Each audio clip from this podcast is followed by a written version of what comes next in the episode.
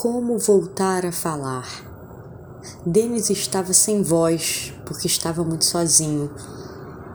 Mas ao mesmo tempo, quando estava ao lado de alguém, não sabia o que falar, o que dizer.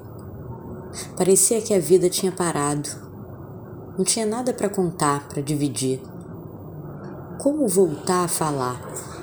Denis só conseguia ler, ler em voz alta, quase uma religião era o que o religava a alguém. Tinha alguém escutando na linha enquanto ele lia. Ali ele não precisava dizer nada além de ler. Religião é uma forma do homem viver a vida apesar da morte. Denis lia, mas quando a leitura acabava, sobrava nada. O que poderia fazer para chegar ao outro?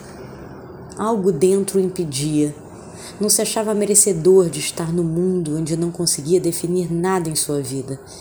Tinha vergonha de estar diante dos outros. Vergonha de não ter conseguido construir nada. A única pessoa com quem conseguia algum contato era a amiga que com ele construiu o projeto de leitura.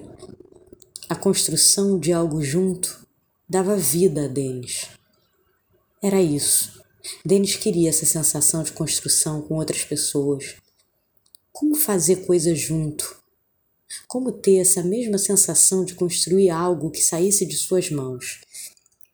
Quando tentou lembrar como veio o projeto de leitura, só lembrava que ele aconteceu. Era produto do afeto de uma amizade que envolvia café, respeito, torcida óbvios. Nesse café, não tinha que nada.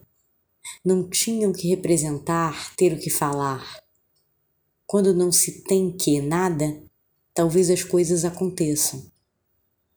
Como voltar a falar? Denis teve uma leve inveja das crianças que só precisavam balbuciar para serem queridas, mesmo que não entendidas. Como voltar a falar? Saindo das punições, como sair das punições, Denis não sabia. Será que tem fórmula certa para isso? Só sabia que o projeto leitura que mantinha há dois anos tinha suas digitais. E dele adorava se demorar falando. Construir, que sensação importante. Queria mais.